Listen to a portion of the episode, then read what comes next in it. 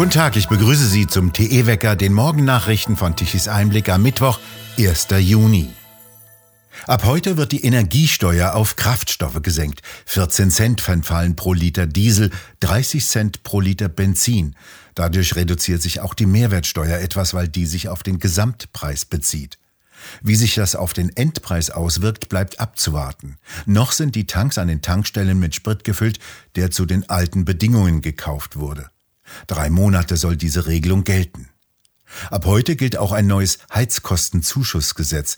Danach bekommen Personen mit geringem Einkommen einen einmaligen Zuschuss von 270 Euro für eine Person, für zwei Personen 350 Euro. BAföG-Empfänger und Auszubildende erhalten 230 Euro.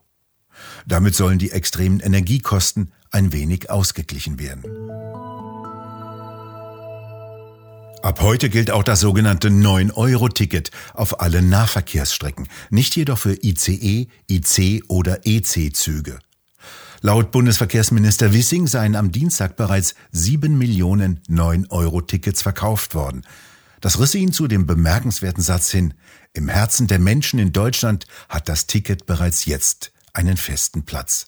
Wissing ist sich sicher, dass das langfristige Folgen haben werde.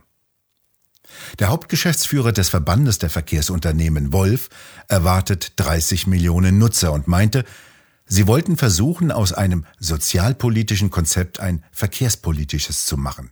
Ziel müsse sein, so Wolf, dass mehr Fahrgäste auch langfristig mit Bussen und Bahnen fahren. Doch das 9-Euro-Ticket bietet Gelegenheit für viele, sich der Realität der Bahn zu stellen. Denn weder Streckennetz noch Züge seien mitgewachsen, so Bahnchef Lutz in einem Pressegespräch am Montag. Lutz wies auf so viele Baustellen im Bahnnetz hin wie nie zuvor und wollte von sich aus wohl zu hohe Erwartungen in die Leistungsfähigkeit der Bahn vor dem erwarteten Ansturm dämpfen. Die aktuelle Betriebslage zeige ebenso deutlich wie schmerzhaft, dass wir kurzfristig ein kaum auflösbares Dilemma hätten, sagte Lutz. Gleichzeitig zu wachsen und zu modernisieren sei an zu vielen Tagen und auf zu vielen Korridoren nicht mehr mit guter Betriebsqualität und Pünktlichkeit möglich. Lutz schon fast entschuldigend, die massiven Auswirkungen spüren alle Eisenbahnverkehrsunternehmen und damit auch alle Fahrgäste, Aufgabenträger und Güterverkehrskunden. Dessen sind wir uns bewusst, so Lutz wörtlich. Das Verkehrsministerium räumt die Probleme ein. In den letzten zwölf Jahren habe es eine so wörtlich rückläufige Investitionstätigkeit gegeben. Das bedeutet übrigens im Klartext, die Klimaschutzkanzlerin Merkel hatte nur wenig Geld für die Schiene übrig.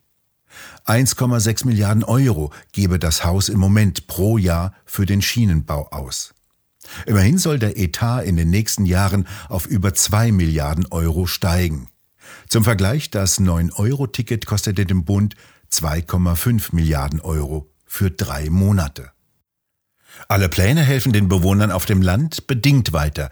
Dort gibt es fast keinen öffentlichen Personennahverkehr. Sie sind auf das Auto angewiesen, wenn sie zur Arbeit fahren müssen und bekommen kaum Entlastung. Und noch immer läuft bei der Bahn das Projekt Handyempfang. Durchgehender Mobilfunkempfang im Zug ist in Deutschland bisher immer noch ein Traum der Bahnreisenden. Im Bundestag wird heute über die Politik der Bundesregierung debattiert. Anlass für diese traditionelle Generalaussprache ist der Etat des Bundeskanzlers. Der Kanzleretat soll um 164 Millionen Euro gegenüber dem Regierungsentwurf auf insgesamt 3,9 Milliarden Euro ansteigen.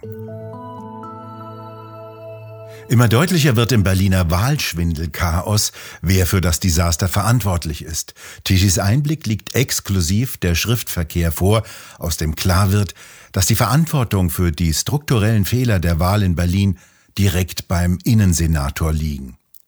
Denn der Landesverfassungsgerichtshof von Berlin befragte die Landeswahlleitung zu den Pannen bei der Wahl 2021.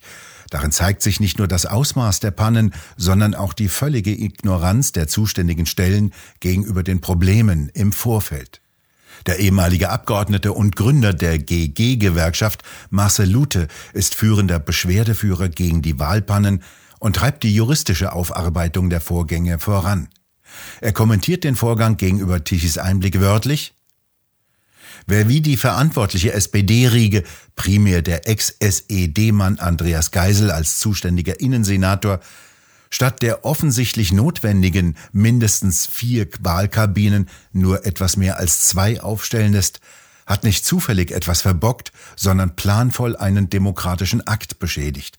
Das war kein Zufall, sondern angesichts der Zahlen Vorsatz. Soweit Lute. Max Mannhardt, Sie recherchieren in dem Fall. Wer hat denn jetzt nun die Schuld? Ja, die Frage haben wir uns natürlich auch gestellt, weil wir jetzt schon seit äh, Wochen dran, dran rumrecherchieren. Die Schuld hat am Ende natürlich der zuständige Innensenator äh, von Berlin, Andreas Geisel. Wir haben jetzt auch Dokumente da veröffentlicht, die zeigen, dass er im Vorfeld quasi Informationen eingeholt hat von den zuständigen Bezirkswahlleitern. Das ist ein relativ kompliziertes System in Berlin, äh, wie so der Stand der Vorbereitung ist zur Wahl.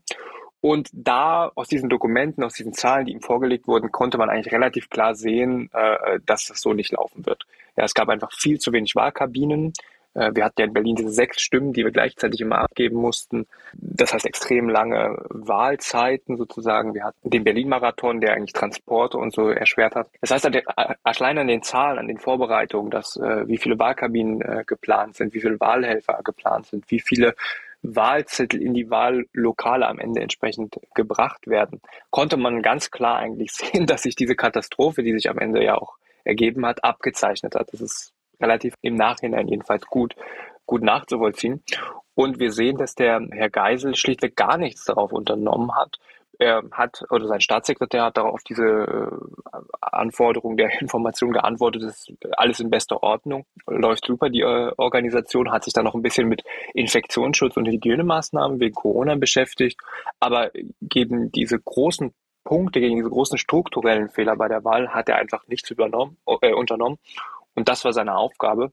Und am Ende kann man nur sagen, okay, hier war eine Wahlleitung im weiteren Sinne am Werk, die sich überhaupt keine Gedanken gemacht hat oder überhaupt keine Sorgen gemacht hat, da einfach wahnsinnig viele Wahlen auf einen Tag gepresst hat, dann noch den Berlin-Marathon drauf, äh, dann noch Corona drauf und so weiter und das einfach so in die Luft gejagt hat, äh, ohne irgendeinen Gedanken darauf zu verschwenden, dass es ja vielleicht doch einen Eigenwert hat, so eine sichere Wahl. Ist das jetzt Absicht gewesen oder ist es einfach nur das normale Chaos in Berlin? Ja, also das ist natürlich die, die entscheidende Frage, der wir auch so ein bisschen versuchen, die auf den Grund zu gehen. Ich persönlich glaube nicht, dass es Absicht war in dem Sinne, dass hier gezielt gefälscht wurde. Aber zu sagen, es wäre einfach nur das Berliner Chaos, das wäre auf jeden Fall zu kurz gegriffen äh, weil es eben strukturelle Fehler waren, die aber schon eine Geisteshaltung widerspiegeln und auch eine, eine Haltung gegenüber dieser, gegenüber dieser Wahl bei den zuständigen Stellen. Und das kann man aus jeder einzelnen Handlung sozusagen ablesen, dass es den Beteiligten völlig egal war, was mit dieser Wahl ist.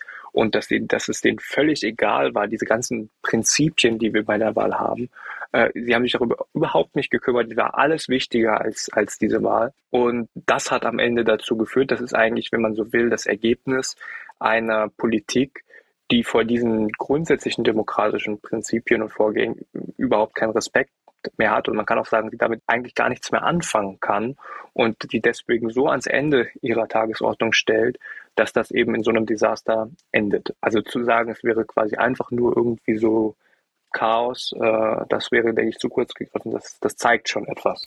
Haben Sie denn in Berlin schon etwas gehört von dem eigentlich Geschädigten, nämlich jenen Zehntausenden von Wählern, die um ihre Stimme betrogen wurden? Haben die sich schon mal irgendwo zu Worte gemeldet? Ja, es gibt äh, sehr viele Einzelberichte, auch die auf uns zugehen, die das berichten. Ähm, und das ist halt sozusagen auch das Perfide, wie diese Menschen abge, abgewiesen werden äh, weil es heißt ja dann immer, also wahnsinnig viele Menschen berichten, man kann ja immer nur sagen, wahnsinnig viele Menschen, weil es wird ja nicht quantifiziert. Äh, viele Menschen berichten davon, also sie haben ewig lange in den Schlangen gestanden, sie konnten gar nicht wählen, weil das Wahllokal geschlossen war. Das Wahllokal hatte keine Stimmzettel da, sie haben den falschen Stimmzettel bekommen und so. Und die, und die Wahlleitung beziehungsweise der Senat, der bügelt das einfach ab nach dem Motto, okay, es sind halt Einzelfälle. Das kann man ja nicht sagen, gut, nur weil jetzt hier einer irgendwie anstehen musste, heißt es ja nicht, dass wir jetzt eine Wahl wiederholen müssen. Äh, und dann kommt immer ja mandatsrelevant und wir brauchen ja so und so viele Stimmen, bis dann das nächste Mandat fällig wäre und so. Und mit solchen Argumenten wird es halt einfach zerredet. Aber die Beteiligten und die Betroffenen haben sich ja schon am Tag, am Wahltag selber zu Wort gemeldet und ähm, ja, da muss man auch einfach ganz klar sagen, ähm, wenn wir immer über Politikverdrossenheit und sowas sprechen und uns über sinkende Wahlbeteiligung aufregen, äh, und dann hören wir solche Beispiele von Menschen, die also nur alle vier Jahre mal wählen können, alle vier, vier Wahlen gleichzeitig und die können dann einfach nicht wählen und ihre Stimme zählt nicht und sie können ihr Wahlrecht nicht wahrnehmen. Und dann kommt die Regierung, kommt der Senat und sagt, das ist ja eigentlich nicht so wichtig, es ist ja nur wichtig, wenn es jetzt ganz viele wären und so und dann rechnen die da irgendwie herum. Und da braucht man sich dann nicht wundern, wenn dann ein ja, ganz systematischer Vertrauensverlust auch äh, in die Politik und in das System am Ende auch geschieht. Das hatte auch noch eine bundespolitische Bedeutung, denn gleichzeitig fand neben den Wahlen zum Berliner Abgeordnetenhaus auch die Bundestagswahl statt.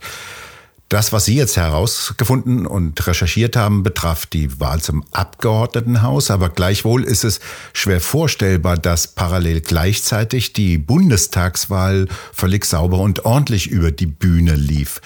Was haben Sie denn da für Erkenntnisse? Das ist ja gekoppelt, ja. Wenn das Wahllokal geschlossen ist, ist es für alle Wahlen geschlossen. Ähm, und wenn, wenn die Anstehzeiten sehr lang sind, sind die Anstehzeiten sehr lang, egal welche Stimme man jetzt gerade abgeben möchte. Ähm, die Mängel sind oft speziell bei der Abgeordnetenhauswahl, aber die Bundestagswahl ist ganz massiv auch betroffen. Das ist überhaupt keine Frage. Deswegen hat ja der Bundeswahlleiter auch ähm, Einspruch eingelegt in sechs Berliner Bezirken. Äh, das ist überhaupt keine Frage, dass äh, genauso dass die Bundestagswahl betroffen ist, auch wenn das natürlich nicht immer so in den Fokus rückt, weil man einfach bei der Abgeordnetenhauswahl äh, bessere Zahlen hat. Und das ist natürlich insbesondere relevant in Berlin für die Direktmandate äh, für die Linkspartei, die ja im Berliner Osten zwei Mandate gewonnen hat und überhaupt nur über diese beiden äh, den Einzug in den Bundestag geschafft hat. Und in einem Fall ist das Ergebnis auch gar nicht so eindeutig. Äh, die Linkspartei hat insgesamt sowieso schon verloren. Und da muss man einfach dann mal sagen, okay, wir haben hier eine Wahl gehabt mit massiven Unregelmäßigkeiten, eben gerade auch in Lichtenberg im direkt äh, im Mandat, das die Linke gewonnen hat. Äh, wir haben hier die ganzen Fälle, die ich schon jetzt geschildert habe, sind da auch aufgetreten. Und ähm, davon hängt jetzt aber ab, die gesamte Zusammensetzung des Bundestages. Also es geht da um die 39 Sitze der Linkspartei. Und wenn die wegfallen würden, würde, man kann sich das ja vorstellen, würde die, sich die gesamte Zusammensetzung des Bundestages verändern. Da würden zig Mandate hin und her geschoben werden, die Mehrheitsverhältnisse würden sich ändern. Ähm, und äh, man muss sich mal, man muss sich vorstellen, dass diese quasi die gesamte Zusammensetzung, ja, der oder auch Machtverteilung der Bundespolitik jetzt auf einmal an so einem ganz oder relativ seidenen Faden hängt, an einer Wahl in Berlin in nur einem Bezirk, die äh, schon irgendwie eindeutig war, aber jedenfalls mit so massiven Unregelmäßigkeiten verbunden war, dass man jetzt eigentlich nicht sagen kann, äh, so könnte man es einfach stehen lassen. Max Mannhardt, vielen Dank für Ihren Bericht. Die Ärztezeitung zitierte jüngste Ergebnisse einer Studie zum Covid-Verlauf aus Israel. Das Ergebnis, eine natürliche Immunität hält offenbar länger als ein Impfschutz. Sowohl nach einer Impfung als auch nach einer Infektion mit dem Erreger SARS-CoV-2 gehe danach das Schutzniveau mit der Zeit zurück. Doch die natürliche Immunität nach einer Erkrankung scheine jedoch wesentlich länger zu halten als der Impfschutz, so das Ergebnis der Studie. Es wird deutlich wärmer, zumindest im Süden und in der Mitte Deutschlands. Im Norden ist es heute noch wechselhaft mit teilweise kräftigen Schauern, in denen auch mal ein paar kurze lokale Gewitter drin sein können. Die Temperaturen erreichen 15 Grad im Norden, im Süden dagegen werden bereits 25 Grad erreicht. Zum Donnerstag hin beruhigt sich die Wetterlage in ganz Deutschland, bevor am Freitag und am Samstag aus dem Süden sehr heiße und auch feuchte Luft aus dem Mittelmeerraum zu uns kommt. Dies bedeutet einmal warme Luft, aber auch wieder Gewitter zum Wochenende hin, die auch sehr heftig ausfallen können. Wir bedanken uns fürs Zuhören. Schön wäre es, wenn Sie uns weiterempfehlen. Weitere aktuelle Nachrichten lesen Sie regelmäßig auf der Webseite tischiseinblick.de. Und wir hören uns morgen wieder, wenn Sie mögen.